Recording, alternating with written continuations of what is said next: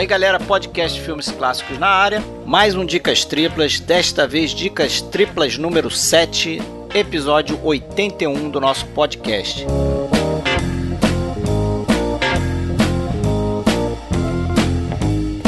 Dicas Triplas, para você que não nos conhece, está chegando agora aí, é aquele tipo de episódio onde a gente indica aí três filmes que não são tão famosos assim, ou que a gente acha aí que não vai conseguir encaixar na filmografia de um diretor, ou a gente não vai conseguir fazer um episódio único sobre ele. Mas são filmes ótimos e que deveriam ser mais conhecidos pelos cinéfilos.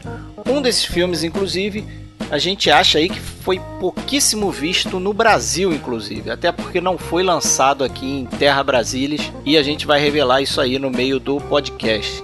Então, a gente tem um filme italiano, um filme sueco e a gente fecha com o filme americano para encerrar esse episódio aqui.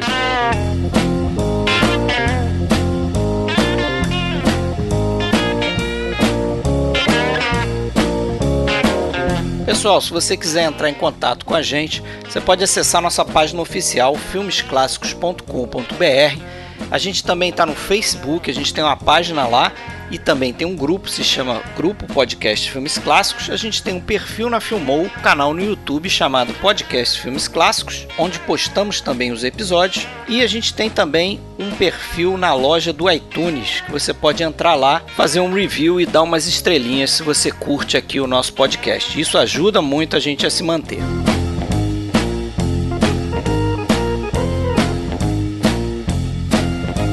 É isso aí, galera. Vamos começar então mais um Dicas Triplas aí.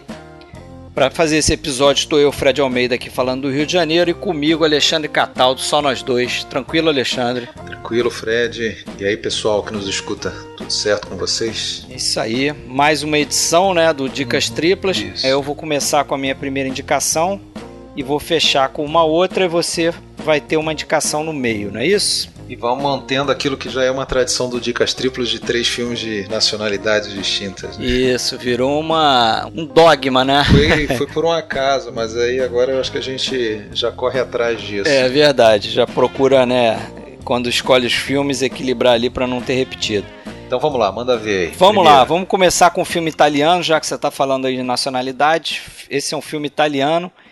Investigação sobre um cidadão acima de qualquer suspeita, 1970. Eu tenho certeza que você vai conseguir falar isso em italiano. Nome Indagine, é enorme. Indagine, indagine su un cittadino al di sopra ogni sospetto. É, isso aí. Exatamente como eu falaria.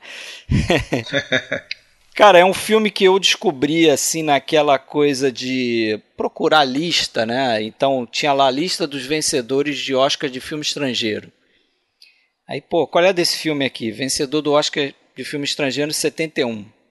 Né, eu procurando zerar a lista, né, não consegui ainda zerar, acabei interrompendo essa, essa busca e tal. Vi bastante coisa, mas esse foi um dos filmes que eu vi e que eu gostei muito quando vi da primeira vez.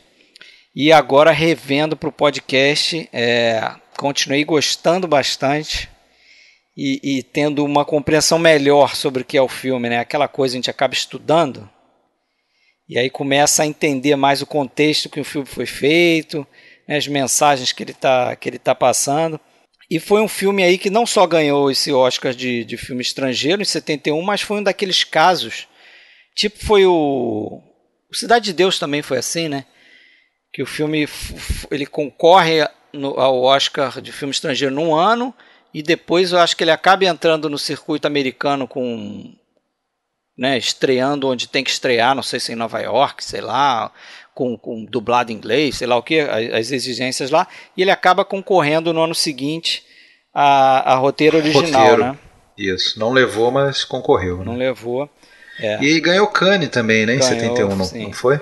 Foi, Grand Prix. Ganhou, ganhou o, o Grand Prix, né, o Grande Prêmio do Júri, e foi indicado a Palma de Ouro, mas não levou a Palma de Ouro. Certo. É. E aí, o que, que, você acha desse filme aí? Ah, cara, eu acho esse filme uma, uma delícia de assistir por várias razões. Primeiro, é, não, talvez não, não, não, na or, não em ordem de, de razões, mas música do Morricone, que sempre, né, que sempre dá um, acrescenta um, um tempero aí a, a, qualquer filme, por pior que seja, quando é musicado pelo Morricone, já, já tem alguma coisa que vale a pena assistir, pela qual vale a pena.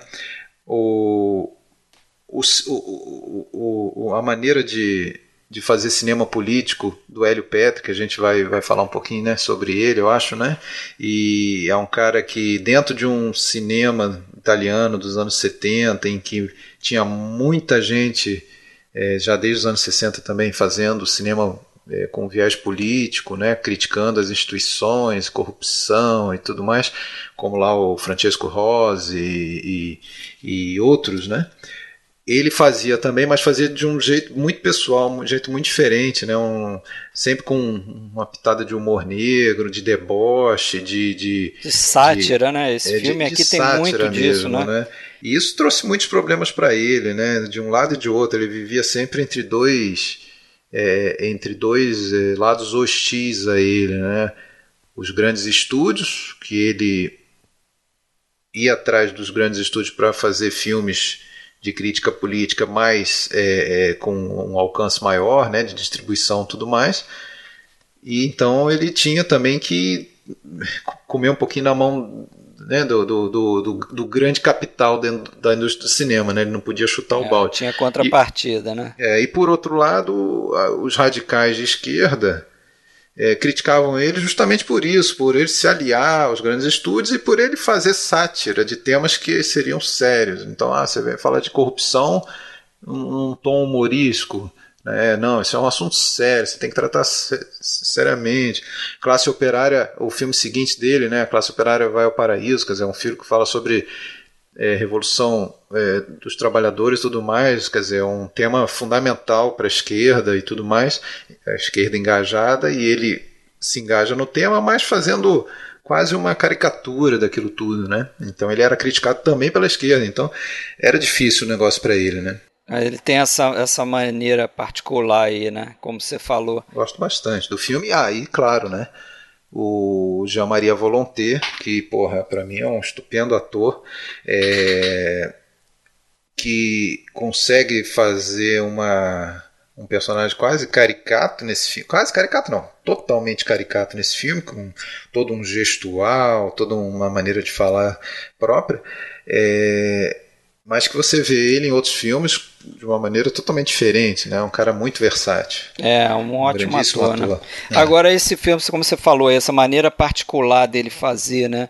É, esse filme aqui é, um, é uma espécie de farsa, né?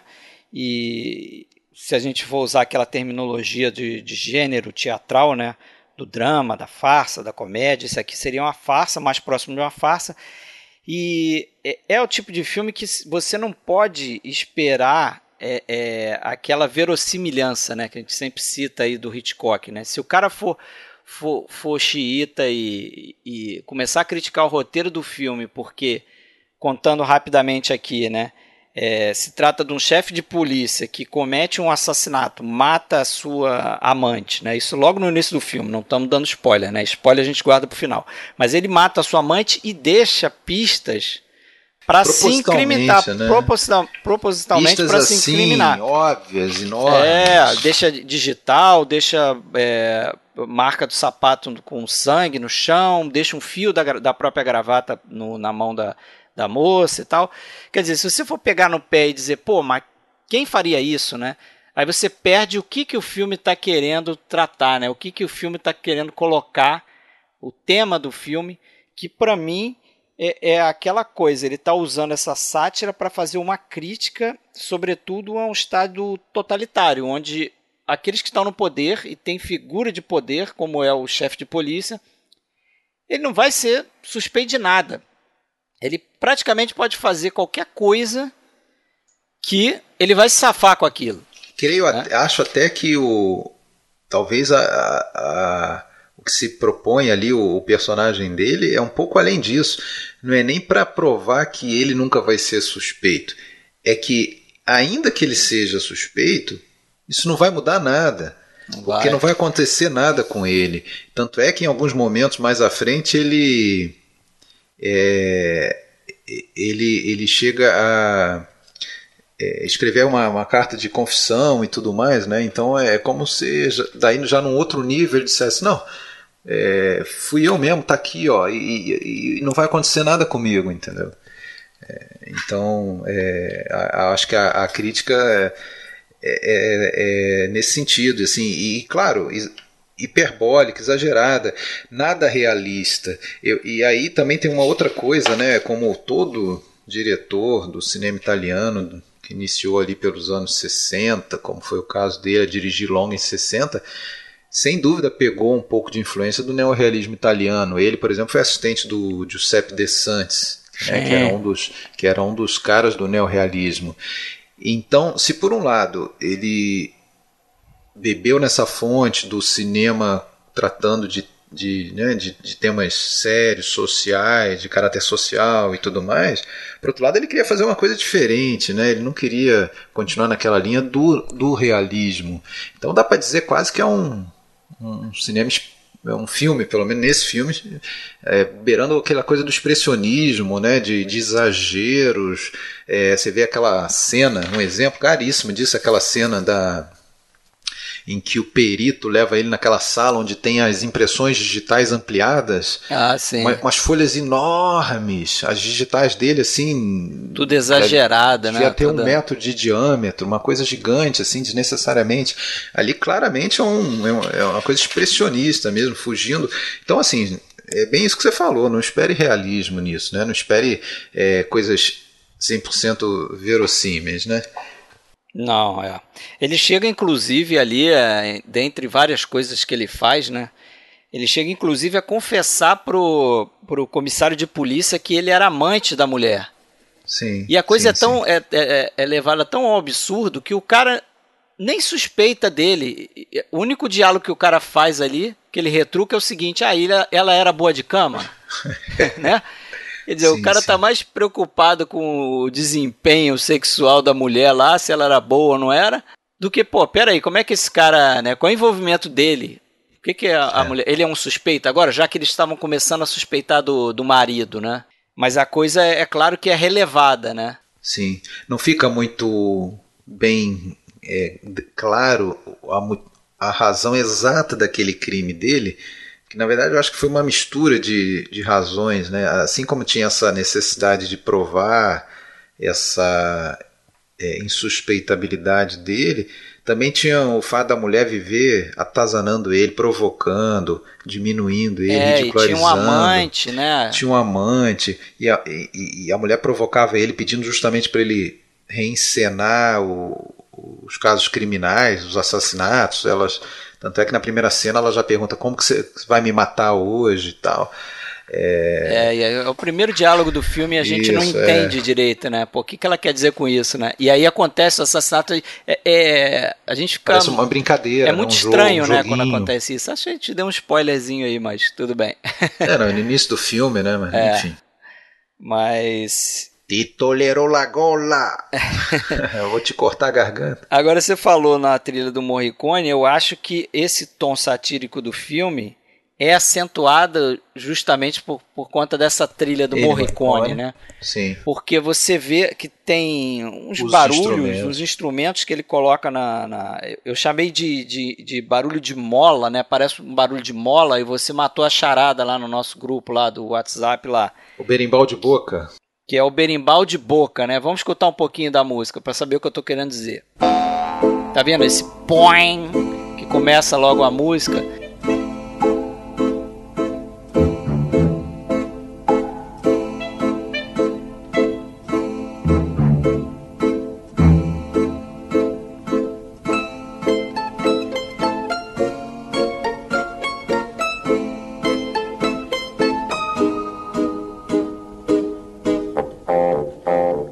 Isso aí claramente associado a um certo deboche, um certo né, sarcasmo.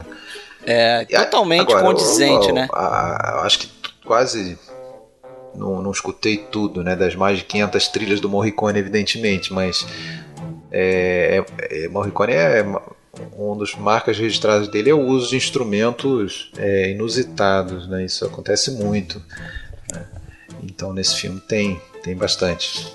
É, e, e, foi interessante que o Hélio Petri pregou uma peça no, no Morricone. Com essa história, não? Ah, sim, sim. É, ele chegou e com o filme montado, né, depois de passar na sala de edição, mostrou o filme ao Morricone, só que ele tinha pego uma trilha que o Morricone tinha feito, acho que para outro trabalho, uhum. e tinha colocado no filme. Não era a trilha que o Morricone esperava que fosse usada no filme, né? E aí nessa o Morricone ficou assim, mas Nada é a ver. Nada a ver essa trilha. E o, e o Hélio Petri na maior né, seriedade uhum. dizendo, não, tá maravilhoso, tá ótimo, essa trilha é perfeita, não sei o que. E o Ennio Morricone meio que, porra, não adianta discutir com o diretor que ele vai acabar deixando o que ele quer, né? Não importa os argumentos que eu dei. Aí depois, mas depois no final o, o Petri revelou para ele que não, fantástica a tua outra trilha, tô só fazendo a pegadinha com você, né? Algo nesse sentido. Esse, esse tipo de. Esse quase dá para dizer um gênero dentro do cinema italiano, principalmente, né? Do, do cinema político. É, o, o, próprio Hélio Petri chegou a cunhar uma expressão que era o Paul, o Paul, é, Paul Pop, pop, né? É, político popular, político popular né? e popular aí no sentido de que é, não não assim é, de grandíssima é, massa, mas é, é, é que... que... não é não é feito. Eu acho que ele quis dizer o seguinte: não é feito para o povo, mas é um filme que, que dava grande bilheteria, porque esse filme deu uma grande bilheteria, né? Ele acaba ficando popular, mas ele não é direcionado a, a sei lá, contar a história do povo, entendeu? Ou, ou que seja necessariamente algo que atrai e ali na época, um pouquinho depois desse filme, ali em 76, ele estava filmando o Todo Modo, que é um filme que, que trata também da, da do, do Aldo Moro, primeiro-ministro italiano que seria assassinado, essa coisa toda. Ele, ele próprio dizia que ali naquele momento estava morrendo esse tipo de gênero, estava ficando impossível fazer esse tipo de filme na Itália, justamente pelo assim, estava perigoso inclusive e tal. Então, é, eu acho que ele foi um cara que se destacou nisso. Ele não foi sempre nessa linha natural. No início da carreira, ele fez filmes em que uh, as angústias eram de cunho existencial e tudo mais, como o filme O Assassino, lá com o Mastroianni, 61, que eu assisti, é um filme bem interessante. Depois o os dias são os dias são contados no filme seguinte e sempre também com aquele carinha que vai estar tá aí no nesse investigação, né, que é o Salvo Randoni, um cara mais velho ali que faz o aquele cara do que ele encontra na rua e pede para comprar todas as gravatas da ah. loja e tal. Lembra disso? Né? Lembro, lembro dessa é, cena. É um, esse aí é um é um pequeno fetiche de, em termos de ator de, dele, tá em quase todos os filmes dele. O Salvo Randoni, além do próprio Volonté, evidentemente. Né? É, o Volonté fez cinco filmes com ele, né? E isso se representa quase metade da carreira de longa-metragem dele, né? Porque ele fez o que? 11 ou 12 filmes, não foi isso? O, foi não, é, o L. Petri, né? Longa-metragem foram 12. É. 12. Isso, sem contar que sempre tem aqueles filmes de episódios em que ele dirige um e tal. É. Agora, interessante que em 65 ele foi fazer um filme chamado A Décima Vítima é, e procurou o Morricone e falou para o Morricone assim: Ah, é, bom, até hoje os filmes que eu fiz eu nunca repeti o compositor, então tá, eu queria trabalhar com você, né? Mas eu acho que vai ser a única vez que a gente vai trabalhar. E bom, e depois a liga deu tão certo que ele fez todos os filmes do do do, do Hélio Petri até o final, né? O Todo Modo, o Investigação, a Classe Operária Valparaíso, uma trilha muito marcante. Também. Né? Que lembra, lembra as máquinas da indústria, aquela coisa toda, bem, bem artificial mesmo. É, o Morricone é um cara que trabalhou aí com os principais diretores né, italianos aí. É. Dos grandes ele trabalhou com quase todo mundo. Agora o Petri morreu jovem, né? 53 anos. Morreu, morreu em 82. Isso. Seu último Isso. filme foi em 79, morreu em 82. Morreu de câncer. Boa, boas notícias, um filme de 79 com o Giancarlo Giannini e tal. Isso. Agora, uh, uma, alguns veem, eu acho até que isso é quase um consenso aí na crítica, uma certa trilogia dele, justamente começando com investigação, aquela coisa, né, que a gente é. já falou no episódio passado do Bergman e tal. Ah, o pessoal adora juntar filmes em trilogias e tetralogias e tudo Aqui mais. seria a trilogia da neurose, né? É, desse filme, né? O filme seguinte, 73, A Classe Operária vai ao Paraíso, e no ano seguinte, 74, um filme chamado A Propriedade Não é Mais um Furto, né? Em que É. ele faz troça com um ladrão, acho que um ladrão de banco mesmo. Baixei esse filme, mas não tive tempo de ver, que tem alergia a dinheiro. A dinheiro. É. Eu, não- eu também eu peguei, mas não, não cheguei a vê-lo. A Classe Operária Valparaíso eu vi também. Sim. Foram os dois únicos filmes dele que eu vi, né, até agora. Mas vou, vou, vou ver mais coisa, com certeza. né? Tem um. Tem um, uns curtas, né? Também, que tem até no YouTube e tudo. E, e um filme também, um documentário sobre um caso de, de, de assassinato político tal. Então é um cara que enveredou muito por essa, por essa questão aí da, da, da, da, da, exposição de, de fatos políticos, né? É, inclusive o, essa, esse comentário que ele faz, né, da, da, da pessoa no poder que pode usar a própria máquina para jogar a culpa em seus inimigos políticos ou qualquer um basicamente, né? Porque no filme a gente vê que ele ele começa a perseguir o marido da, da mulher, ex-marido, né? Acho que ela está divorciada, porque ele é homossexual, ou ele Uhum. chama de homossexual, acha que o cara é homossexual.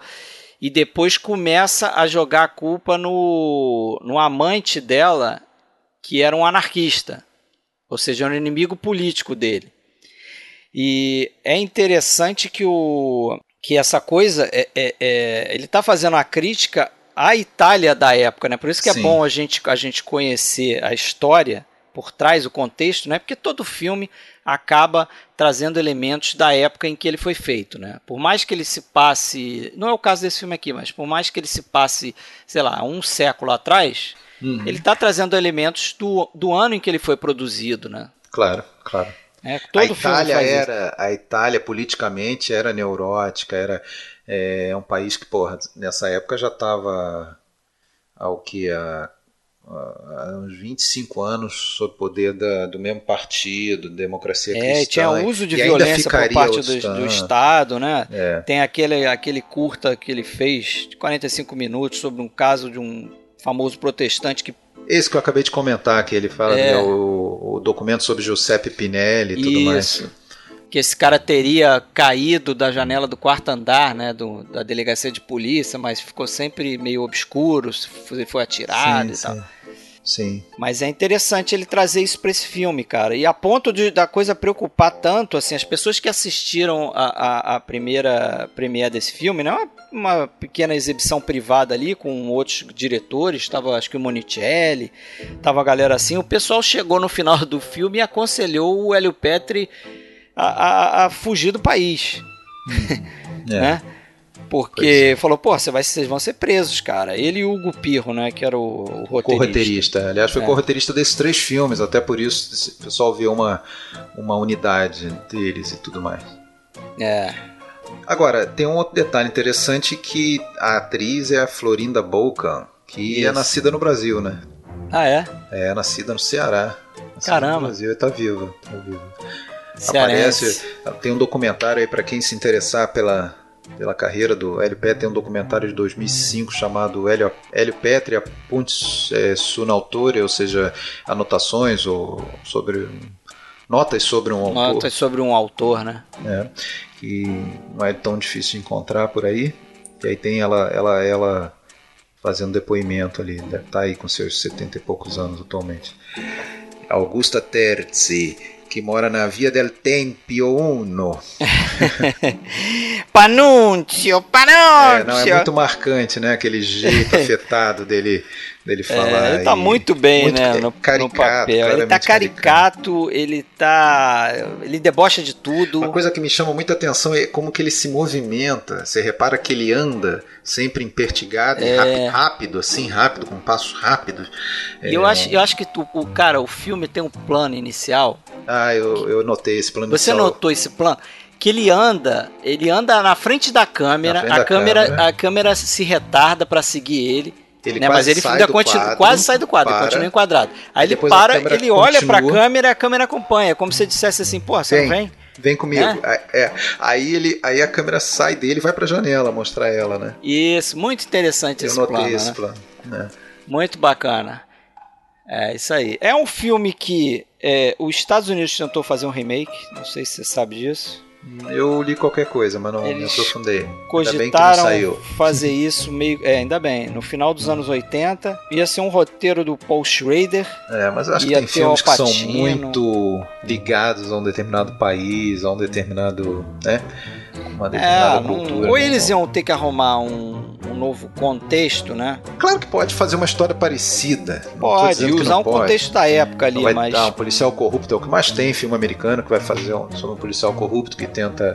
É, é, apagar as pistas que o incriminem e tudo mais. Isso aí com certeza existe, é só puxar pela memória que vamos lembrar, mas é, com esse sabor, né? É, essa mas neurose. aqui é meio contrário, né? Um policial que, é. que joga as pistas ali para ver se é pego, né? É. Aí vamos saber se ele vai ser pego ou não só quando a gente for falar dos spoilers. Daqui a pouquinho. Né? Daqui a pouquinho. Quem não Esse... viu, para agora, vê o filme, depois volta e escuta o final. Esse, hum. esse. Esse filme foi lançado no Brasil pela Versátil. Não sei se dá para encontrar, né? Porque tem alguns filmes aí fora de catálogo. Sim. Mas tem, tem, tem versão lá fora em Blu-ray. Que, porra, a cópia em 4K tá fenomenal. Você consegue encontrar por aí. Se você não encontrar o DVD da Versátil. Sim. É, mas é, é, isso aí. Eu ri porque você encontra por aí, pode encontrar inclusive para baixar, mas só, você tem que estar disposto a baixar uns 40 GB, né? Porque tá, tá Não, enorme. não, não, mas você tem a cópia do. Você tem a, o RIP do Blu-ray, né? É, que aí não. tá com 4 GB. Aí dá para baixar. Mas vamos pro próximo? Vamos pro próximo. Isso aí, um filme. É minha vez agora? Um filme bastante popular, principalmente ah, aqui no Brasil. É. Eu inventei de trazer esse filme aqui, é, que é um filme sueco. Tenho comentado sobre ele no grupo ali do Facebook, Podcast Filmes Clássicos. Então, quem acompanha lá, escuta aqui, já vai saber que é o. Vou falar o título original, porque esse, que é o Har Har Do Dit Live Haha, do it live? Haha, do it live? Here is your life. É. Aqui está a sua vida, ou essa é a sua vida. Não, não tem é, um título tem oficial título, no Brasil, porque nunca foi lançado comercialmente no Brasil, nem em cinemas na época, nem também é, em televisão, e nem em, em home video. Em home né? video né?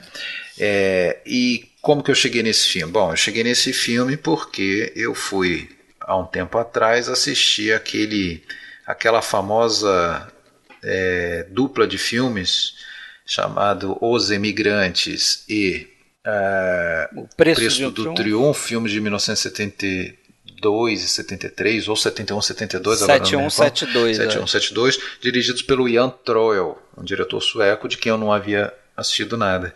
É, gostei, gostei muito da, da, da, da, saga que os dois filmes trazem. É, e ao ver extras sobre esse filme, aliás, acho que esses dois filmes também mereceriam estar aqui, falando dele hoje. Estarão, né? É, pode vir, pode, podem vir a estar no futuro. Mas ao ver os extras com Ian Troell, ele, ele próprio, numa entrevista, diz que naquela ocasião de fazer a saga Os Emigrantes, que era uma saga de quatro livros de um cara chamado William Moberg, um escritor famoso na Suécia e tal. O Moberg já tinha, ao longo do, dos anos, negado é, várias vezes, uh, seguidamente, que se adaptasse para o cinema essa saga dos emigrantes. Até que, quando ele assistiu o Here Is Your Life, que é esse filme que a gente vai falar hoje, ele gostou tanto que aí ele até aceitou, desde que fosse dirigido pelo Ian Troell. E foi daí que foi saiu a falar com o migrante. Aí, bom, eu falei, vou ver esse, vou ver esse filme que o cara gostou tanto. E realmente eu fiquei impressionado. A primeira vez que eu vi, não faz muito tempo, faz quatro meses ou menos. É, já marquei ali, vou falar desse filme no Dicas Triplas e agora para o Dicas Triplas eu Estamos revi, aqui. Eu revi o filme, não é uma tarefa fácil, afinal de contas é um, é um pequeno épico aí de 2 horas e 49 minutos, então exige uma certa uma certa dose de paciência é. e tudo mais. É, é assim, é daqueles filmes que a gente pode dizer que não possui um conflito muito claro, né? É, não tem aquela figura do herói e o personagem principal né, geralmente descobre com 10, 15 minutos do filme o que, que ele tem que fazer e aí ele segue na jornada, naquela jornada do herói, não sei o que, que ao longo dela ele vai se superar e vai crescer como pessoa e tal. Não, não, não, ele tem um pouco disso, mas ele é o tipo daquele filme que. É um romance de formação, né? É, é ele está falando sobre a vida ali, né? Trechos da vida, do, do, da, da formação, amadurecimento de um, de um jovem. Isso, exatamente. É um tipo de filme baseado, curiosamente, também num conjunto de quatro livros de um outro cara chamado Eivind Jonsson, é, que é um daqueles romances é, que estão num grupo, até tem um termo alemão foi cunhado para isso, que é o Bildung, Bildungsroman, que seria romance de formação, que é aquele, aquele novela, aquele romance que mostra justamente a, a formação, o desenvolvimento físico, moral, é, social, até, às vezes até político, emocional do, do, do, do, protagonista, geralmente começando lá ainda garoto, adolescente, até, até a maturidade. Né? A gente tem vários exemplos disso na literatura e também no cinema, por exemplo, Grandes Esperanças, né? que é um filme do David Lean, por exemplo, é um filme que tá nessa linha. Um filme mais recente que me, lem me lembrei assim um Boyhood. pouco. O Boyhood, exatamente. É, mas o interessante é que esse filme aqui, a história é contada através, é um amadurecimento através dos trabalhos, né? Exatamente. Os diversos é. bicos que ele faz ao longo do filme, né? Sim. Que ele trabalha até como projecionista. Eu até num determinado momento eu fiquei me perguntando, eu falei isso com você sem saber que era baseado nesses quatro romances, né, esse romance de quatro partes e tal é, se não era uma, uma quase que uma autobiografia do Troil, né? Afinal de contas, a gente está falando do primeiro longa-metragem dele, né? Bom, na verdade é, ele é autobiográfico, sim, mas é autobiográfico em relação ao Eivind Jonsson, o autor. Ah, sim, ao autor, né? Que é um autor sueco hoje, não muito falado, mas que chegou a ganhar prêmio Nobel de literatura dois anos antes de morrer, em 74. E esse cara tinha escrito lá nos anos 30 essa série de quatro é, livros o conjunto se chamava Novelas sobre Olof, que é o nome do personagem principal, que é o Olof Persson. É, e um desses quatro, o segundo, para ser mais preciso, se chamava o Hard It Live, né, o Here's Your Life. O primeiro era, era como é que se chamava? Era assim, é, e, chega dois, e chega 1914, era uma, algo nesse sentido. Agora me, me falhou. É, agora era 1914 então, claramente fazendo um link também com a Primeira Guerra Mundial, é, com a situação da Suécia naquele momento, naquela época era um país pobre, não tem nada a ver com, com assim como era é, a Noruega também, hoje são países ricos, considerados ricos, e, na, e 100 anos atrás eram países pobres. Pobres, né? Principalmente a população rural, né? Exatamente. O filme começa assim, né? Já dá uma evidência de que o, ele está saindo de casa porque a família simplesmente não consegue sustentar ele. É, na verdade ele é, é, isso. Agora a gente entra numa outra coisa que eu acho muito interessante no filme, que é o filme não é cheio de explicações, o que a gente, eu sei que você gosta também, a gente gosta disso a gente não se sente é, uma criancinha com alguém didaticamente explicando tudo para nós. Quando começa o filme, ele já lá atrás foi entregue pela família verdadeira dele para uma mãe adotiva. Então, e quando começa o filme, ele já está deixando a mãe adotiva, que é aquela primeira mulher que aparece ali no, na primeira cena, ele está deixando a mãe adotiva para ir trabalhar. E até visita lá a família é, verdadeira no meio do caminho também, o pai está morrendo, essa coisa toda. Mas essa mãe adotiva é aquela que aparece no início e no final ele também vai aparecer com ela novamente, ela só aparece nesses dois momentos. Agora, é, exatamente, mostra a vida de agrura, vida de dificuldade. E não é à toa que, é, por conta disso, a Suécia perdeu alguma coisa em torno de um, um quarto da sua população nessa, nessa desde já de meados do, do século XIX até ali início do século XX de, de emigração, né? E daí a gente linka com, com essa obra mais famosa do, do Troll, o seguinte, né? Os Emigrantes, que, que aborda justamente é, a, a situação de, de, uma família no meio rural e tudo mais que acaba tendo que emigrar para os Estados Unidos, né? Será que dá para chamar de trilogia também, não? não, acho que não. Já é um pouquinho forçar a barra. o, o Ian Troy, vamos falar um pouquinho dele, né? Ele é um cara... Aquela coisa, né? É muito comum isso quando a gente fala das biografias do, dos diretores. Ele é um cara que tinha um cinema na frente da, da casa dele, quando era criança, ia ao cinema com frequência e tal. Mas ele tinha uma outra característica que vai ter muito a ver com, com os filmes dele depois, que ele era fotógrafo amador desde, os, desde a da adolescência. Ele curtia fotografia, tinha um gosto pela fotografia, né?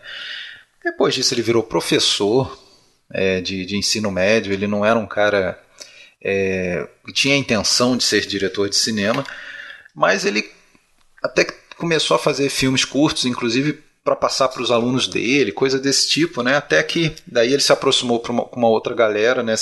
No início dos anos 60 ali, é, até o próprio poder público estava injetando dinheiro para dar uma renovada no, no, no, no, cinema sueco, né? Novos talentos, essa coisa toda. Então surgiu uma galera que costumam dizer aí que é o pessoal do novo cinema sueco, seria uma versão sueca do, da novela Vague, uma coisa desse tipo. E inclusive como é comum também, né? Sempre que acontece isso, tem sempre aqueles mais críticos, mais radicais que querem malhar o que está estabelecido. E o que, que era o que fazia sucesso estava estabelecido na Suécia nessa época? O, Bergman, né? É. Então tinha um coleguinha dele lá, o Bo Widerberg, que tinha sido crítico, tinha escrito um livro para falar mal do, do Bergman, né? Só para ver o nível de, de tensão que tinha nesse sentido, né? O, o Ian Troy não era tão nessa linha, pelo contrário, ele era bem relacionado com Bergman e tudo mais. Bom, mas por que, que eu estou falando desse Widerberg? Porque os dois daí é, fizeram um curta juntos e em seguida o Widerberg dirigiu seu primeiro longa e o Ian Troy foi o diretor de fotografia dele, né, que chama-se Barney Wagner, né, o carrinho de bebê, uma coisa assim. E eu até dei uma olhada em alguns pedaços desse filme, não vi todo. É, mas tem uma fotografia legal e é, em seguida ele fez um curta baseado num, numa história do do Eyvind Jonsson, aquele escritor, né? Que gostou muito do curta que ele fez, que era uma história que ele até um, um filme curtinho de meia hora e tal, e tinha três personagens só, e ele o, o, o produtor, né? É, que, que de, na, nas graças de quem o Ian Troy caiu, um cara chamado Ben Forslund, né? Que é, era um esse cara é importante. Era, era um jovem também, né? Cheio de, cheio de pique, cheio de gás e, e inovador, então ele topava as, as é, como é que eu vou dizer, as ousadias do, do Ian Troy. O Ian Troy falou assim, bom, é, pô, e se a gente tentasse o Max von Sydow lá para aquele curta? Pô, o Max von Sydow já era consagrado, estava nos Estados Unidos fazendo um filme ele trouxe o Max von Sydow para fazer um, esse curta, né? E, e enfim, fiz, fiz, foi, foi um bom curta. E por conta disso, o estúdio, né, Svensk Film Industry, é, ficou muito satisfeito e o cara, o diretor lá do, do estúdio sugeriu a ele fazer os, então o seu primeiro longa. É, como tinha dado certo adaptar um livro do, do, do Johnson, ele, até por sugestão do produtor lá, sugeriu também pegar um, né, essa obra mais ousada aí de quatro livros, né? O próprio produtor também escrevia, então os dois sentaram para fazer o roteiro. Né, dividiram os quatro livros, cada um pegou dois livros e depois trocaram. Aquela coisa que a gente já conhece lá do Kurosawa, né, que sentava com três, quatro roteiristas e cada um escrevia um pedaço, depois trocavam, tinha um, uma, uma arbitragem no meio da história, enfim.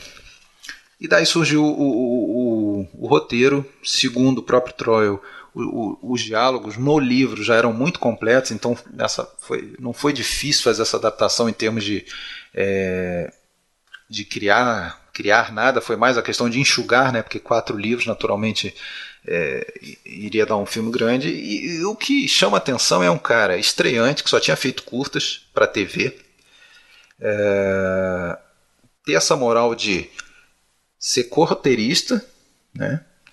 Fazer um, o seu primeiro filme de, com quase três horas de duração, quer dizer, um, quase um, um épico. E né? não só isso, ele faz fotografia, é, fazer câmera, a fotografia edição. e fazer a edição. Né?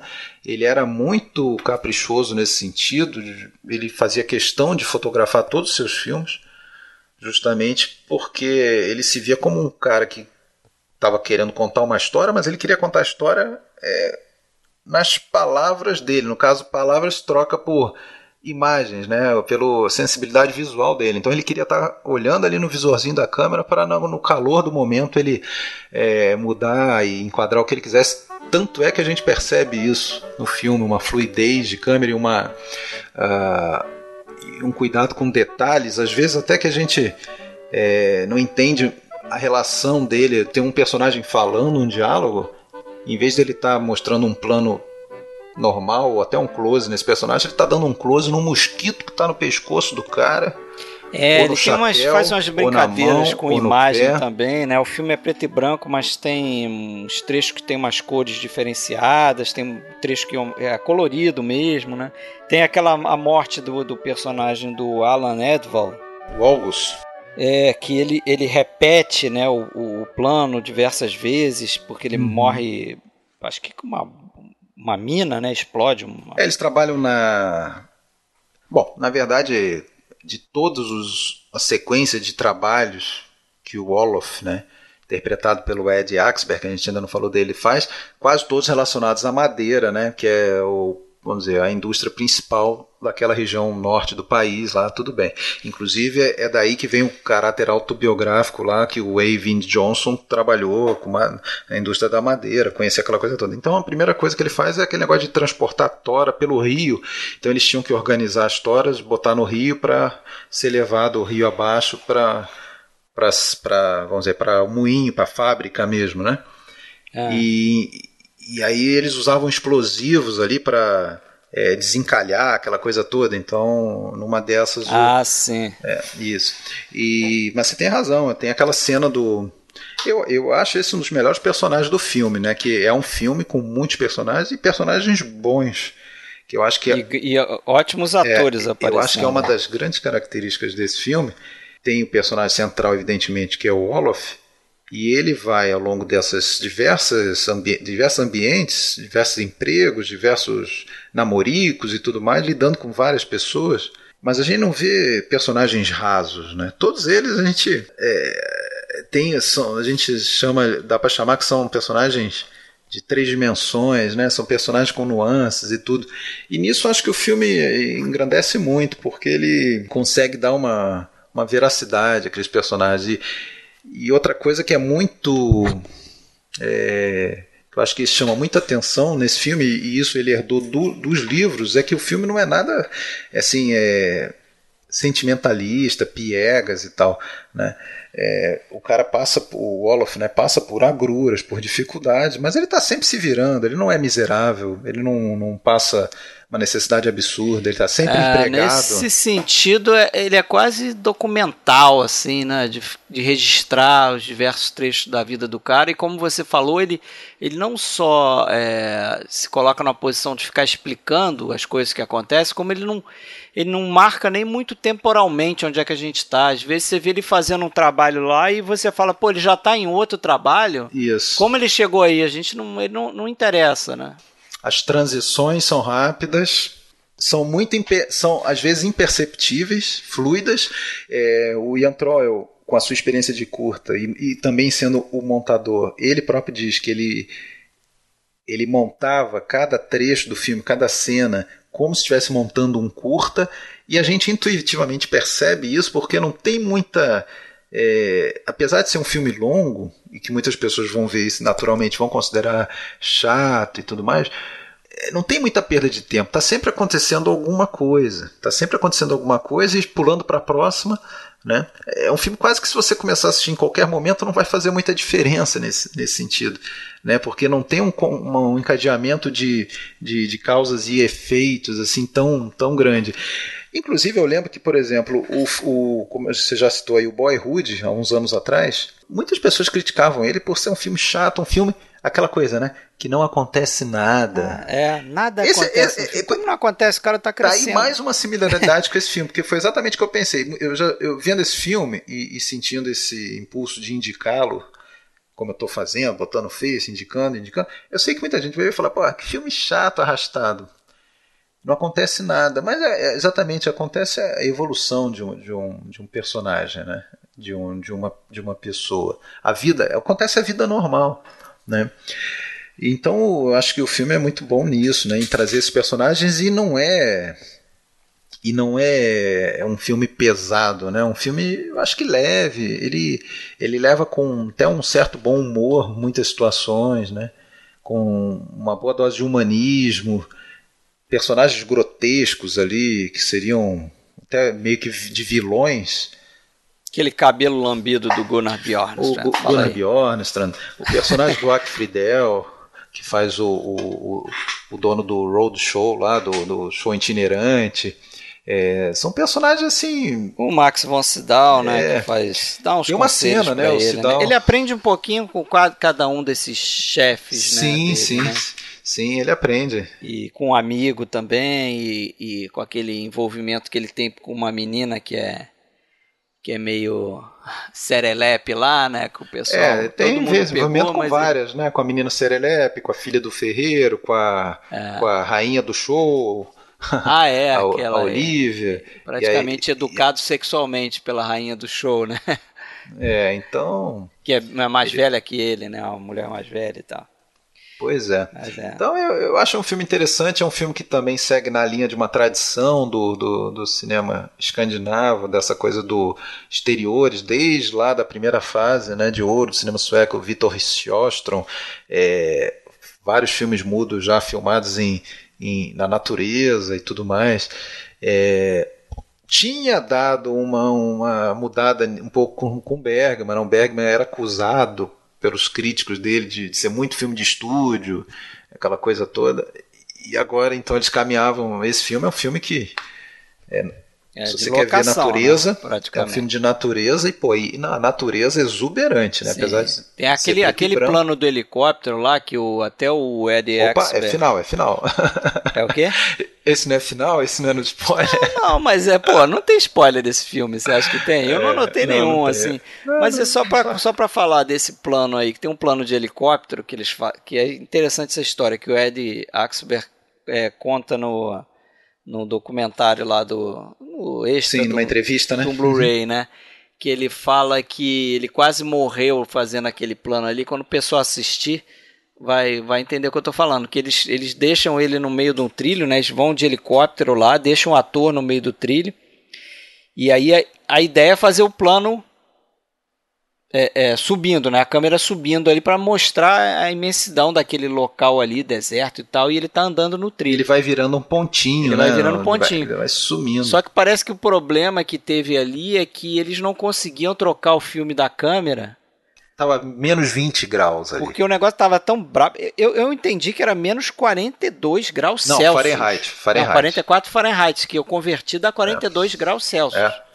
É, outra pessoa falou que no mínimo menos 20. Bom, mas enfim. É. Tava frio pra caramba. Tava frio pra caramba e o filme, ele, ele, ele, trincava, não, ele trincava, né? Ele congelava e quebrava. Então eles falaram para ele, ó, a gente vai deixar você aí, nós vamos sair de helicóptero para um lugar onde não esteja tão frio assim, vamos trocar o filme e voltar aqui.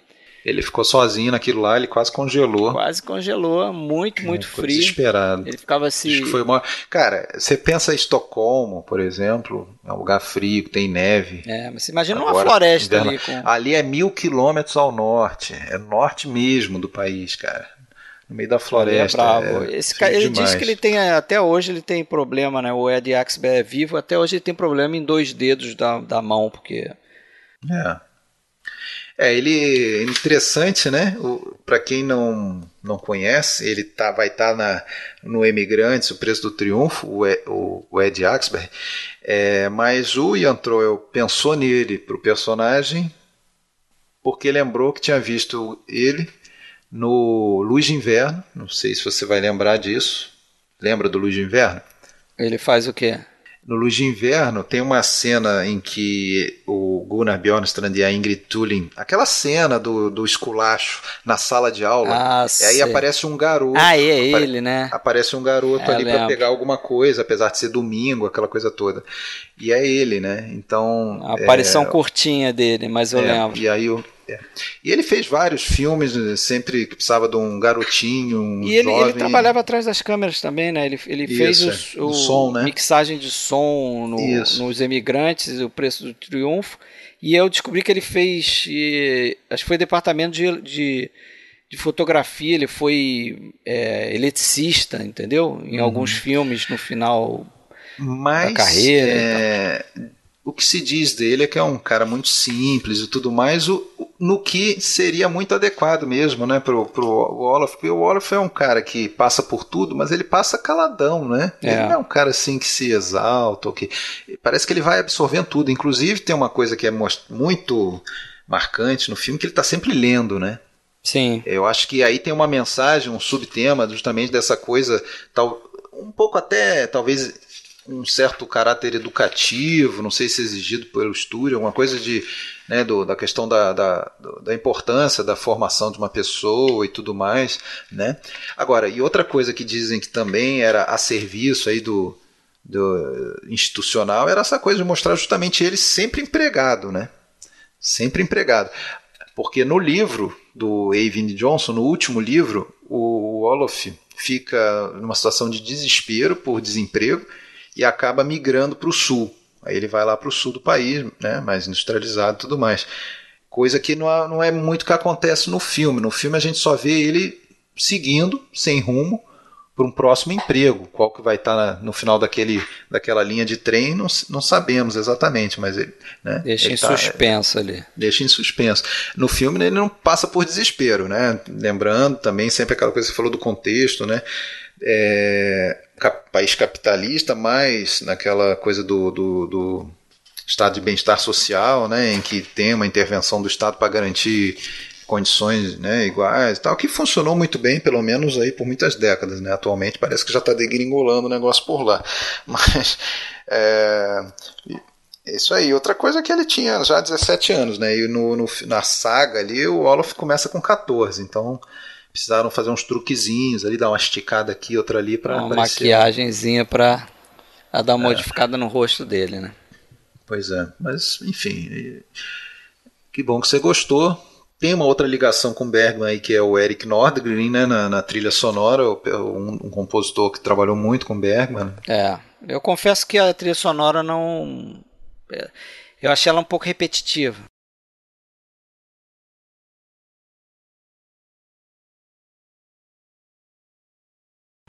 Toda vez ele repetia aquele tema. É, aquele tema. Sanfona, ele, o Nordgren, é, o Nordgren, é, inclusive com a harmônica, né? Aquela sanfoninha e tal, é, que, que é um tema também muito ligado à coisa do, do operário, do camponês, do meio rural. Acho que é acordeão. Né? É, acordeão, é o que tentei lembrar a tradução do, eles falam harmônica. Mas esse tema ele compôs para o curta, esse curta que eu falei anterior dele chamado interlúdio no pântano, uma coisa assim. Sim. E o John Iantroa gostou tanto que quis usar no filme também. O, o Nordgren até não gostou muito, né? Porque naturalmente ele queria criar uma coisa é, nova, né, para o filme, mas quer criar, é, né? é, ele acabou. Bom, a gente só para completar falou de é, Alan Edval, Max von Sydow, Gunnar Bjornström, nós temos aí também outros aí Eike Friedel. como Eike Friedel, Ulf Palme, Bang Ekerot, é o cara que faz a morte lá no sétimo selo. Então, ah, e, e outra coisa é que mais para o final ali começa toda uma questão de engajamento político, de socialismo, né? Ele tem um parceiro lá é, de, radical de esquerda, essa coisa toda. Então, é, se roda aí por várias várias nuances na, no processo de formação dele, né? É isso aí. Em termos de prêmio ele só importante, ele ganhou uns prêmios em Chico, Festival de Chicago, concorreu no, em Berlim, mas perdeu para aquele filme do Polanski lá, o Cul de Sac, ah, é, Armadilha do Destino, se não me engano. Né? E é isso. Bom filme, recomendo. Vejam que ainda que você possa achar a história arrastada e tal, é um filme muito bonito né, na fotografia é. e tudo mais. Eu acho que também concordo. Recomendo também. Vamos pro próximo? Vamos pro próximo. Isso aí. O próximo é uma indicação minha. Consciências Mortas. Opa. Filme americano The Oxbow Incident, 1943. Que é um filme que eu já conheço há muito tempo, assim, desde a adolescência, sempre gostei, vi, revi algumas vezes. É daquele tipo de faroeste que tá na linha do Matar ou Morrer, ou aquele outro Matador, né, com Gregory Peck, que é um faroeste que não se encaixa muito no, no, naquele western de ação, né? Mas seria tipo, o, o, se a gente pode chamar assim, de um subgênero do western, que é aquele western psicológico, político. Né? Na verdade, não precisava nem ser um western. Né? O, filme, o filme não precisa do gênero western, eu acho, para para contar a história. Só que eu acho que ele precisa do gênero uhum. para poder fazer algumas coisas que, que, que eu vou comentar depois que, que são muito interessantes, eu acho que ele faz aqui, que é dar uma subvertida no, no gênero. É, eu sempre vi esse filme aí já numa segunda etapa né, do, do, do faroeste, que é justamente essa coisa do, de você começar a contestar alguns signos principais é, dentro do gênero, né? Totalmente. Eu acho que isso talvez tenha, talvez, tá? Não estou afirmando porque eu não sou especialista em não conheço tantos assim, mas é, com certeza o filme de quatro anos antes do John Ford, o No Tempo das Diligências, Sim. já vai nessa linha. Tal. Eu acho, pra, eu tenho para mim que foi o filme que, que, que, deu essa guinada, né?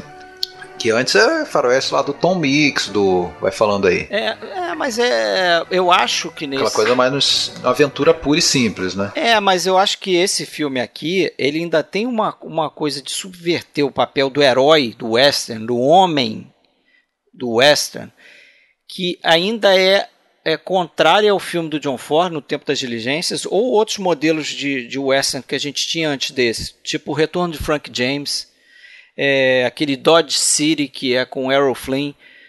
E aí o que, que eu quero dizer com isso? É que se você for ver a figura da pessoa que você espera que seja o herói desse filme, quem é? É o Henry Fonda. Isso. Certo? Uhum. E o, o, o papel do herói no, no faroeste é o que? Resolver o conflito através da ação. E, e até Isso. do uso da força, né? Porque o, uhum. o que, que é o herói do faroeste até então? É o cara que vai pegar numa arma e vai defender a mocinha. E vai matar todo vai mundo, mandar, vai sacar mais rápido. Vai sacar mais rápido, vai matar o bandido, entendeu? Vai terminar com a mocinha no final. E aí a gente, quando for falar do spoiler, a gente entra mais nesse assunto, mas aqui não acontece isso. Né? Você tem uma figura de uma mocinha que é passageira, eu acho que ela está ali mais para mostrar como esse western é diferente dos outros. Como, como que é prescindível. é, exatamente. E, e, e, você vê a, a figura do, do Harry Fonda, ele, é, acho que intencionalmente o filme indica para você que ele é um cara de ação, porque logo no início tem uma cena onde ele briga com outro personagem e até o Verdade. amigo dele lá, que é o, o ator. É... Qual o nome dele? É... O Harry Morgan. Harry Morgan. O Harry Morgan comenta: ah, ele só fica satisfeito quando ele briga com alguém, quando ele uhum. sai na mão com alguém. Tipo, ele é um cara de ação, né? Ele não é um cara de palavras. E, e quando o, o, o, a, a moral ali exige que ele haja de uma certa forma, ele falha. Exato. Ele não consegue resolver o, o, conflito. Os verdadeiros heróis acabam sendo outros, né? Acabam sendo aqueles que tomam o, o lado correto. É, ele até toma o lado correto, mas assim, eu acho que não tem muito. Mas meio tarde demais. É, né? é porque a gente não pode falar muito sem revelar o, o, o que acontece, né? Mas quando chegar lá é. a gente fala então. É, esse vai ter bastante spoiler. Vai né? ter bastante spoiler. Mas vamos falar um pouquinho aí então, é, esse filme a gente não falou ainda, mas é um filme, filme do William Wellman. Né, e assinava William A. Wellman. É, já era um cara veterano no cinema americano, né? Ele começou lá no cinema mudo. Ele, Wild Bill. Wild Bill era o apelido dele, né? Que ele pegou na Primeira Guerra Mundial, porque ele era um cara durão e tal. E para ter uma ideia, ele foi diretor do Asas, Uhum, que foi primeiro Oscar, né? Primeiro filme a ganhar Oscar, né? De, de melhor filme. É, ele se estabeleceu ali como diretor na época muda do cinema, como eu falei. Ele já dirigiu o outro filme que a gente comentou aqui, que é o Inimigo Público. Né? O filme dos gangsters, isso. Isso, no episódio James do, Cagney. dos gangsters, filme, aquele filme com James Cagney. E ele nunca ganhou um Oscar como, como diretor, né? Mas ele levou de roteirista porque ele ele dirigiu e, e, roteirizou o Nasce uma Estrela, né, de 1937. Uhum. Mas ele é, um, ele é um cara que viu, que leu o livro, né? Esse livro foi, foi escrito por um cara chamado Walter Van Tilburg Clark. Foi, foi publicado três anos antes desse filme, foi em 1940. E ele leu o livro, gostou, foi atrás dos, dos direitos do, do, do, livro, só que ele já tinha sido comprado por um outro cara é, é, da Fox, um produtor da Fox. Só que esse outro, esse produtor ele exigia por alguma razão que a Mae West tinha que estar no meio do filme. Não tem nada a ver, né? Até, até, talvez poderia ter, se ela. Não sei se ela tinha idade para fazer o par romântico do Henry Fonda ali naquela cena breve e tal. Mas enfim, ele não queria, o William Wellman não queria isso.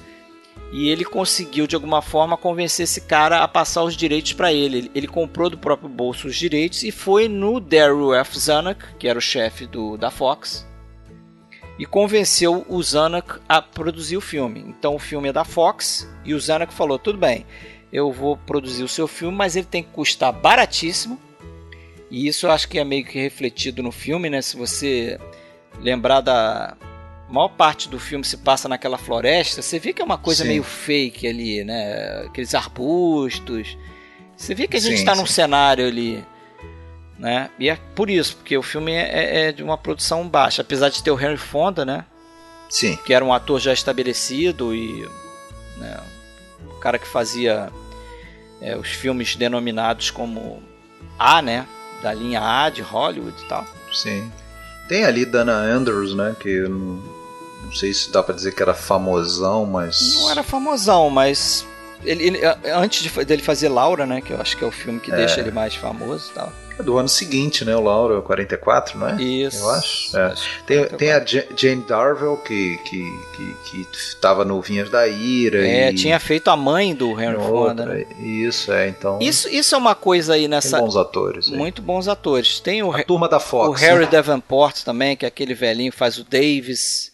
É, tem o tá Anthony tá Quinn, porra. Vento levou. O Anthony né? Quinn, esse sim não era um ator estabelecido, né? Ele fazia muito papel de mexicano, de índio, né? E aqui ele faz sim. o papel de mexicano, mas é um papel até marcante.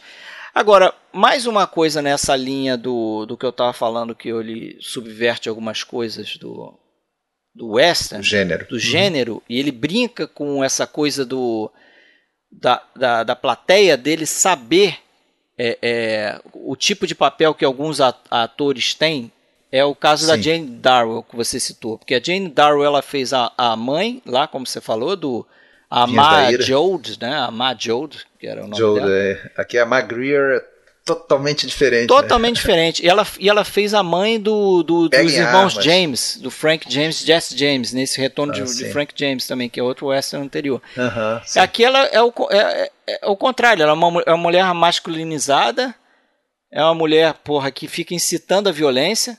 Verdade. Como faz aquele. Se diverte com a violência. Como faz o, o cara que é o, meio que um sádico ali, o Frank Conroy, o ator, né, que faz o ele faz um militar lá, um é, ele faz um, lá, um, um cara não sei que, se reformado, que voltou da... É, ele, é, ele é dos confederados, né, eu acho, ele lutou é. pelo lado dos confederados. E...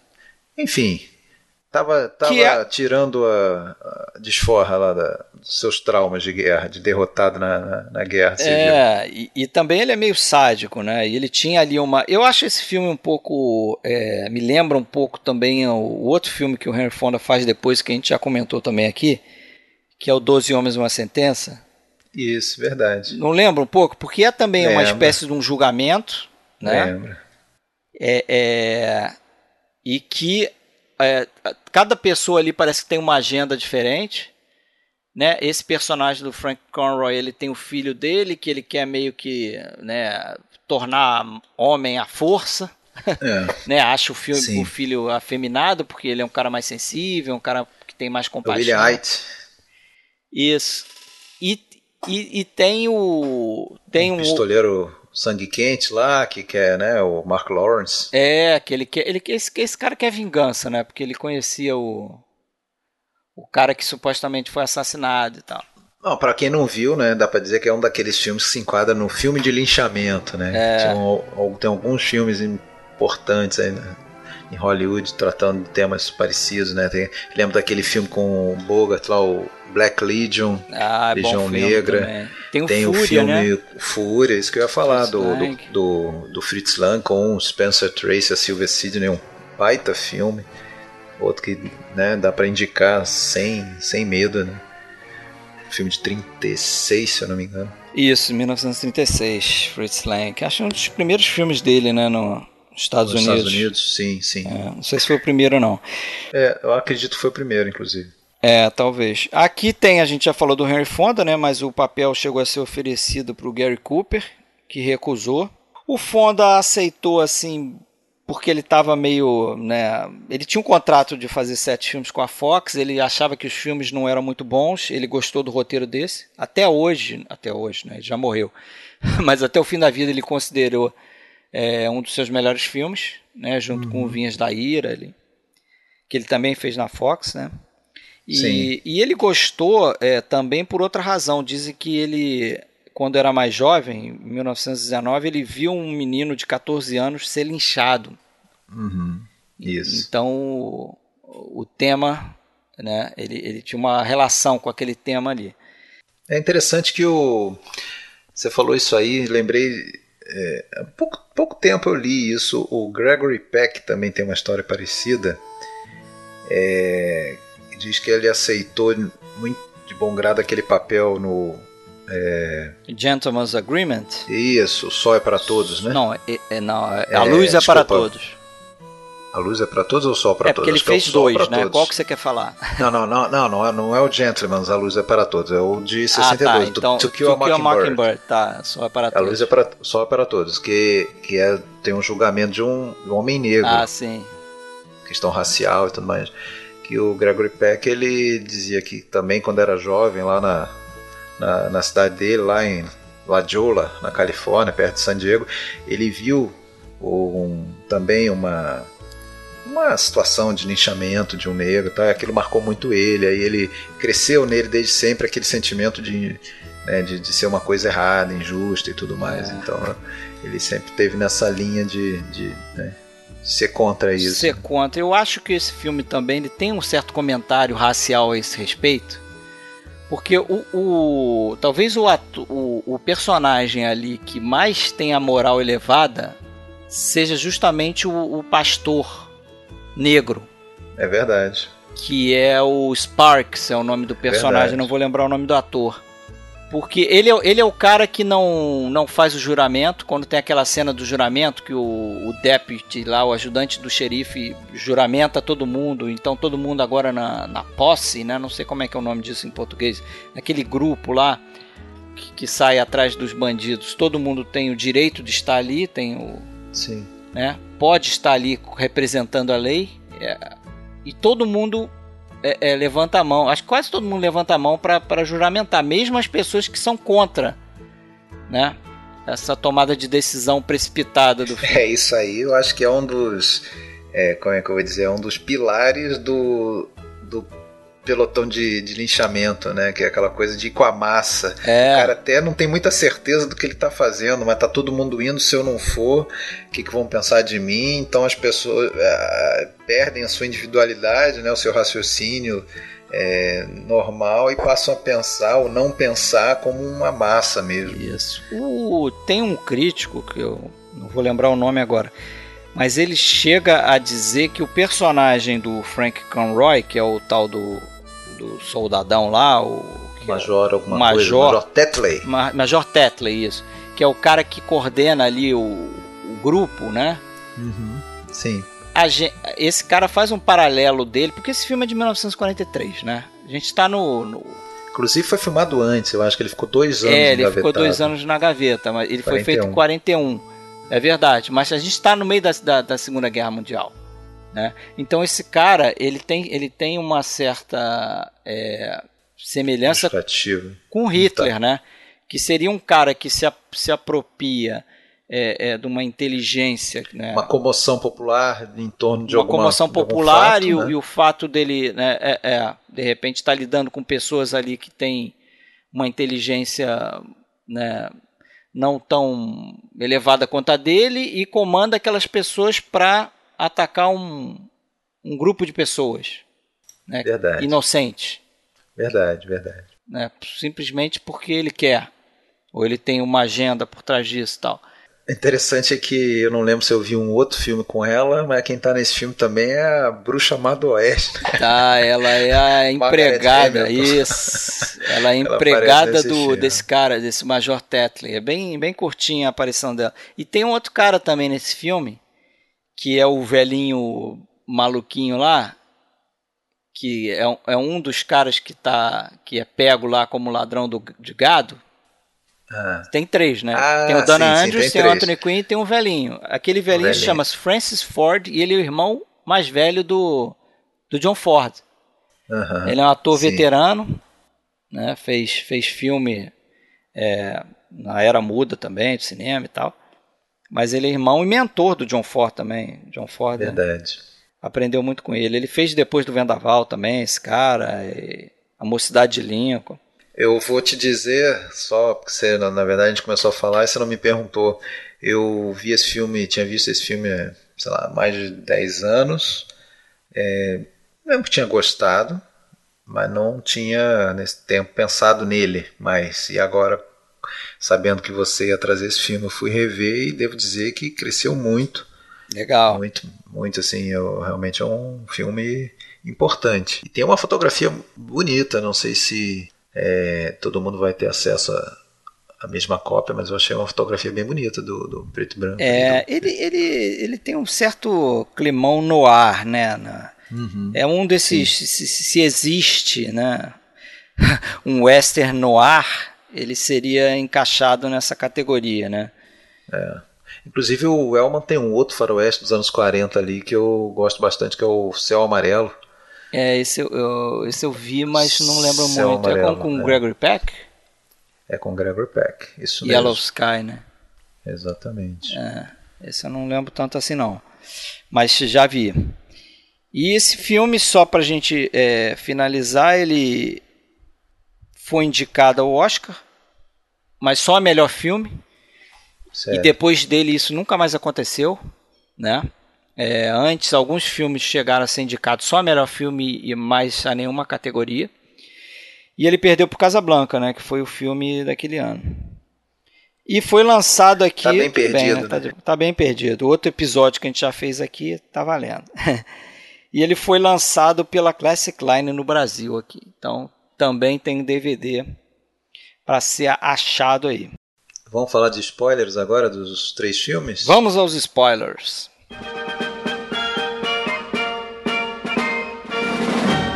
Ei, Fred, esse podcast pode conter spoiler. Vamos lá então, spoilers de investigação. Idade, né? Investigação sobre um cidadão acima de qualquer suspeita. Isso. Vamos lá. É... Aquela cena final, cara. É. O que, que você acha da. Porque aquela cena final, só para contar aqui, relembrar, é, é uma que ele, ele se eu não me engano, ele sai da delegacia lá, o personagem do Il Dottore, né, o chefe de polícia, o Jean-Maria Volonté, uhum. dizendo se... que eu sou culpado e vou provar isso, não sei o que, e vem pro meu apartamento. Tem uma coisa ele assim. Ele tinha né? escrito uma carta né, de, de confissão. Isso. A gente vê ao longo do filme ele, ele escrevendo essa carta, editando, sei lá. É. Acho que ele dita, não sei se escreve ou se ele faz uma gravação, mas enfim. Mas na cena ele está no apartamento dele esperando a chegada dos, do superior dele, dos colegas, não sei o que, onde, né? Na primeira a gente vê um sonho, né? Ele pega no sonho. Pois é, um sonho, sonha. né? Primeiro ele, ele sonha. sonha com aquilo ali. E é engraçado que naquele sonho ele, ele dá todos os argumentos para provar que ele é culpado. Ele não consegue. Não consegue porque os colegas e o superior dele têm contra-argumentos absurdos às vezes para dá um álibi para ele, né? Não, você não fez isso porque você estava fazendo aquilo outro, não sei o quê. Aí chega no final desse sonho, ele, ele chega a confessar que eu sou inocente, né? Eu confesso a minha própria inocência. Muito é, engraçado aquilo é. ali. E aí depois a gente corta pro, pro os caras realmente chegando. chegando é. E ele é, até baixa a persiana e tudo mais. A persiana mais. baixa e eu imagino que ele vai ser condenado, né? Não vai Mas aí tem um final aberto aí que tá. Não... Tem, tá aberto. É. Né? E, e, sabe o que, que dá uma margem boa para você interpretar? Que no final de contas vai ser isso mesmo. Vão passar um pito nele. Vão falar como é que você fez isso. Não mate mais ninguém. Que absurdo. Como é que você vai sujar a imagem da polícia? Mas não vai. É, é bem possível e talvez aí esteja, esteja a, o grande coroamento dessa crítica do filme, que realmente não aconteça nada com ele, né? É, bem capaz. de certa forma é um pouco do que a gente vê aí até hoje, né? Até no, no É, Brasil. esse filme é super Você vê, atual. você fala, ah, tem as apurações, tem as lava-jato da vida, mas no, no final tem tanto recurso, tem tanta revisão, tem tanto isso, tem tanto aquilo, que no final mesmo é, poucos vão pagar por alguma coisa efetivamente, né? É isso aí. Mas, Mas, acho que é mas, só mas, isso, né? Tem mais alguma coisa aí? Deixa eu ver. Não, é o que eu lembre, era isso mesmo. Essa curtinha, né? Vamos, vamos então pro próximo, que é o Bom, o Esta é Sua Vida, Esta é Sua Vida, spoilers. é, como a gente já falou, é um filme que não. O Here's Your Life é um filme que não daria para dizer que tem spoiler. É um filme que eu acho que um dos pequenos temas dentro desse crescimento do personagem é o, é o tema da morte. Ele lida com várias mortes. O pai dele, real que já é doente, morre ao longo do filme. O August, que eu acho que é um cara importante nesse, no início ali do, do filme, é, morre e antes conta né, uma, a história da morte dos, dos filhos e da mulher dele no passado. né. Tem a morte daquele garoto que trabalha também levantando as toras de madeira lá para Ah, a serragem. Né. E tem a borboletinha morta que ele pega lá e faz voar e tudo mais. Spoiler, Então, a, a morte borboleta tá- morre. a morte está permeando o filme, né? Mas E tem o lado, Bengt Eckert, né? é, que é a própria morte, Que é a né? própria morte. do sétimo selo. E- mas o, o- acho que o outro tema também é o tema da liberdade, né? Que, que é um filme de, de agruras, mas que não é fatalista, ah, o cara está condenado. Eu acho que aquele final simboliza muito o lance da, dessa, desse mundão, ó. Tá aí o mundão à tua disposição. Né, você aprendeu bastante, agora vai aí, segue teu rumo, Te segue vira. teu rumo. Esta é, aí, ó, eis aí tua vida agora, ó, te vira nos, nos 30. Isso Eu aí. acho que essa é a mensagem final do filme. Não é um filme é, não é um final triste, é um final de tá aí, ó, tá formado, vambora. É, você caprichou nos spoilers aí, cara, porque eu confesso que eu não, não saberia Vamos lá. é, destacar muitos não. Pra mim, tá de bom tamanho, porque é aquilo que eu falei, o filme é, ele não tem essa proposta de no final, né, ter uma resolução. Tem. e- Isso, isso incomoda muita gente mesmo, sempre, né? É. Aquelas pessoas que têm que ter uma história meio e fim. É muito comum, muito comum em filmes novos, a pessoas que assistem muitos filmes e mas não tem essa, essa visão como um- uma obra e sim como um produto de consumo, fala, porra, filme não tem final, filme sem final, história sem final, né? Qual o problema? É, é tipo, não tem final. Problema nenhum, né? O final foi uma merda. É, querendo dizer, é, é o final. Se você mostra a vida de um garoto dos 14 aos 18 anos, né, que aliás no final do filme aparece lá em algum lugar escrito que é- estão em 1918, então marca bem ali é, o período dos quatro livros, né? Que o Johnson escreveu um, um- cada um dos livros em um ano, 34, 35, 36, 37, sempre é, focando em 20 anos antes. Né? Então, ah, então você mostra um pedaço da vida de 14 a 18 anos. Qual é o final que você quer ter ali Atropelado Se tratando- pelo trem. em, em se tratando de uma história de formação? Qual é o final? Tá formado, esse é o final. Formado. Esse É, é. vai querer o quê? Que ele esteja... Agora vem a fase adulta. Isso. Outra história. Então bora. Beleza, bora pro, bora pro- Consciências Mortas. Consciências mortas, spoilers. Vamos lá. Ih, rapaz, e agora? É agora, né? A gente Esse comentou tem. antes, esse aí tem spoiler, né? A gente comentou. Morre todo mundo. não chega tanto. Mas os três que a gente meio que suspeita, né? Não fica muito claro pra mim, né? Claro, fingindo que eu tô vendo o filme pela primeira vez, que os caras são totalmente inocentes, né? Porque são muitas evidências, entre aspas, de Aham. que eles são culpados, até eles serem é, é, enforcados, né? Claro. Tem, tem o caso lá do Anthony Quinn que, que ele é culpado de alguma coisa, não necessariamente de, de É. ter matado, porque eles são acusados de matar um, um rancheiro local, lá, um fazendeiro local e roubar o gado deles, né? É, não o que é mais comentou isso. incrível, o que é mais incrível é que o cara nem, tá, nem morreu, né? Pois é, e aí depois que eles são mortos ali pela, pela aquela galera ali do linchamento, aquela turba, Aí Descobrem que o cara nem tava morto. descobrem que o cara não estava morto e estava lá com o xerife lá. E, e eles estavam atrás dos, dos, dos caras que roubaram o gado dele de verdade e tal. É. Inclusive, o, o livro no Mas qual tá ele é muito mal baseado contada a história, né? é, é o filme. O, o final é diferente. É um tanto diferente. Né? Eles voltam para a cidade. Aí lá, lá na cidade o xerife recebe eles e, e também recebe o cara que supostamente estava morto. O, xeri, o, o, o juiz diz que vai condenar todo mundo por assassinato. O xerife meio que desconversa e sai atrás do, dos caras que roubaram o gado. Né? e tem uma coisa diferente que fica mais sombria naquela relação entre pai e filho, né? o Major Tetley e o, e o filho, que acho que é Gerald, sei lá. Porque se você lembrar, o, o, o pai acaba cometendo suicídio. Tem uma confrontação, eles chegam em casa, o pai tranca o filho do lado de fora. Isso. Aí tem uma confrontação assim, né, através da porta, uns diálogos, e o, o- o filho joga umas coisas na cara do pai, o pai entra no quarto e, e a gente escuta o barulho de tiro. E a porta abrindo depois. E a porta ab- abrindo. Só que no livro a coisa é mais sombria, porque o garoto ele fica culpado, ele se sente culpado, ele vai acho que pro celeiro, se enforca, aí o pai depois vê que ele está morto, que ele se suicidou e o pai vai lá e se mata, acho que com uma espada. Pior ainda, né? É pior ainda, é uma coisa mais pesada. Esse negócio da porta abrindo, só para explicar, não sei se quem está ouvindo e assistiu e reparou que tem um erro ali na, no corte né, da cena. É. Então o ator entrou atrás da porta para né?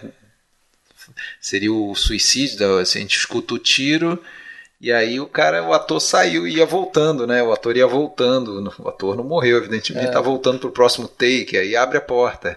E a pessoa, né, o montador do filme deixou esse Deixou. momento que a porta começa a abrir, fica um negócio estranho. o cara reparei, tá não. sozinho. É, mas repara, o cara tá sozinho e vai se matar. Ele entra num quarto, É. fecha a porta, a gente escuta. Daí a pouco a porta começa a abrir. Vai ver que o diretor queria dar mais um plano da porta, não tinha, vai esse aí mesmo que tem. né? E tem uma coisa legal, tem aquela famosa leitura da carta, né? Isso. Que o personagem do Harry Fonda tem os olhos cobertos pelo chapéu do, do Harry Morgan, do outro ator. E há quem diga que isso aí é uma metáfora para justiça cega, né? Porque ele tá justamente no momento que ele está lendo uma carta bonita que o, o personagem do Dana Andrews lá deixou para a esposa, mas que mostra que ele não é culpado e tal. E há quem diga que é uma assim é para dizer que o o, o, o Henry Fonda é aquele herói incompleto, porque é justamente Sim. aquilo que eu comecei a falar lá antes. E- Ele, como herói de ação de western, ele não salva os três do linchamento. Se fosse o John Wayne ali, malandro, comia todo mundo na bala. E ainda terminava verdade. com a mulher lá. Mentira ou verdade? Veu no tempo das diligências. Comia todo mundo na bala e terminava com a Claire Trevor. O Henry Fonda não, termina voltando. O final me lembra até um pouco o Tesouro de Serra Madre Sim. que tem aquela história de ah, vou, vou lá, vou, vou, vou, vou conhecer a viúva do cara, vou levar a carta, não sei o que e tal. Tem esse final também. E tem uma coisa bacana que é sempre legal de observar, que é aquele, aquela simetria do plano inicial e o plano final do filme. Não sei se você reparou isso. Não, não tô lembrando agora. Falei. O plano inicial são os dois cowboys chegando na cidade, Aham. aí eles estão andando pela rua, Aham. E o- você não vai notar isso, é coisa de maluco. Eu, eu, eu ouvi um, um cara falando sobre isso. Aí cruza um cachorro. Ah, eu vi o, ca- o Na cachorro. frente O dele. cachorro tá no início, tá no final. Isso eu reparei. E aí o cachorro faz o, o- o retorno no final. Isso. Enquanto eles Notei. estão saindo da cidade, né? Eles estão fazendo falou, movimento inverso e o cachorro também faz. Tem essa simetria, esse fechamento, né? Não, e só pra fechar, né, uma historinha, eu indiquei esse filme, agora recente, depois de revê-lo, indiquei a um, a um colega no trabalho que, que gosta de ver Legal. filme antigo, ele viu, depois ele fez o seguinte comentário, ele virou pra mim e falou assim, ah, gostei, legal, mas moral do filme, nunca venda nada sem nota. É, tem esse diálogo aí, né? né, porque, pô, eu acho que é a história mal contada, aquela coisa, né, de vender o gado para o cara, ou comprar o gado, agora eu não lembro.